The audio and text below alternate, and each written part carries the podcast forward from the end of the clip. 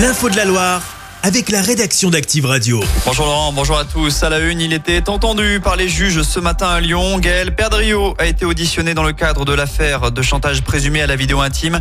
Dans ce dossier, le maire de Saint-Etienne est mis en examen pour chantage et placé sous statut de témoin assisté pour détournement de fonds publics par un dépositaire de l'autorité publique.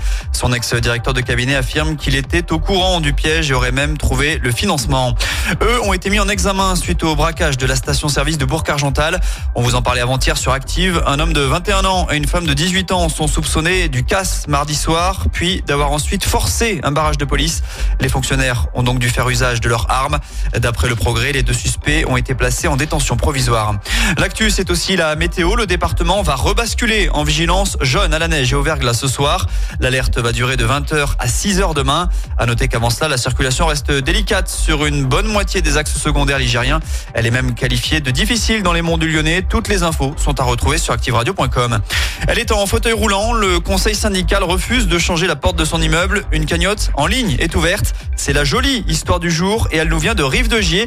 Elle concerne Antoinette, une vieille dame de 79 ans.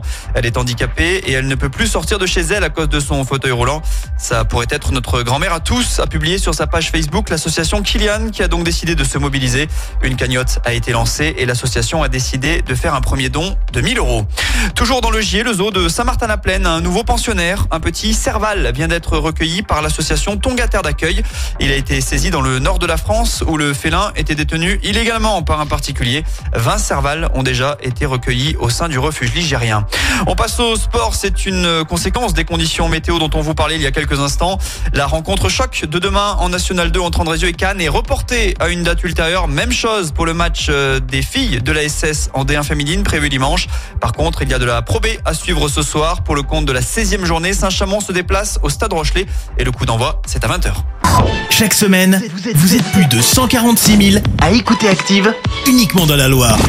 L'actu locale, les matchs de la SSE, les hits, les cadeaux, c'est Active.